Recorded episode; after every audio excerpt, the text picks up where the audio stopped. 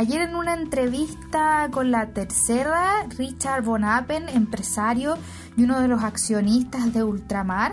defendió la faena de carbón de la mina Invierno, la empresa que impulsa junto a COPEC del grupo Angelini, y aseveró que si bien lo óptimo sería tener una matriz energética 100% de fuentes renovables, como dicha realidad no era posible alcanzar en el corto plazo, este tipo de proyectos eran necesarios. Específicamente señaló, nuestra familia siempre ha tenido una gran conciencia ambiental. Las declaraciones del empresario llegan en momentos en que el mundo está revolucionado por la cumbre climática que tiene lugar en Nueva York y en la que está participando el presidente de la República, Sebastián Piñera.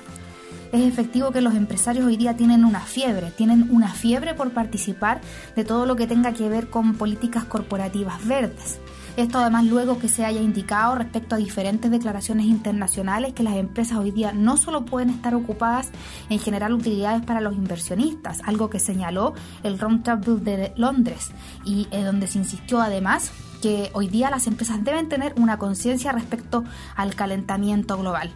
Pero como en todo virus, la fiebre puede indicar dos aspectos. Uno, que se está convirtiendo en una bacteria, algo que hay que tratar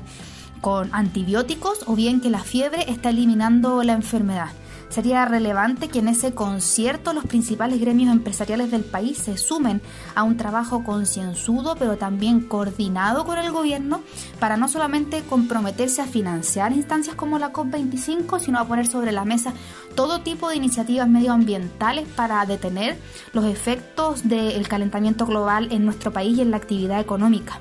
Hemos tenido un reciente ejemplo, por ejemplo, cómo la sequía se ha convertido también en una emergencia económica para el Estado y no solamente en un tema climático. Así todo entonces que esta fiebre sea el contagio de un virus que esté mejorando entre el empresariado chileno y que no solamente nos plaguemos de comunicados de prensa indicando intenciones verdes, sino también que las empresas chilenas y extranjeras que operan en el país concreten planes lo más decidores posibles en el cortísimo plazo para sumarse a este boom del cambio climático. Soy Natalia Saavedra y estos fueron los sonidos del mercado.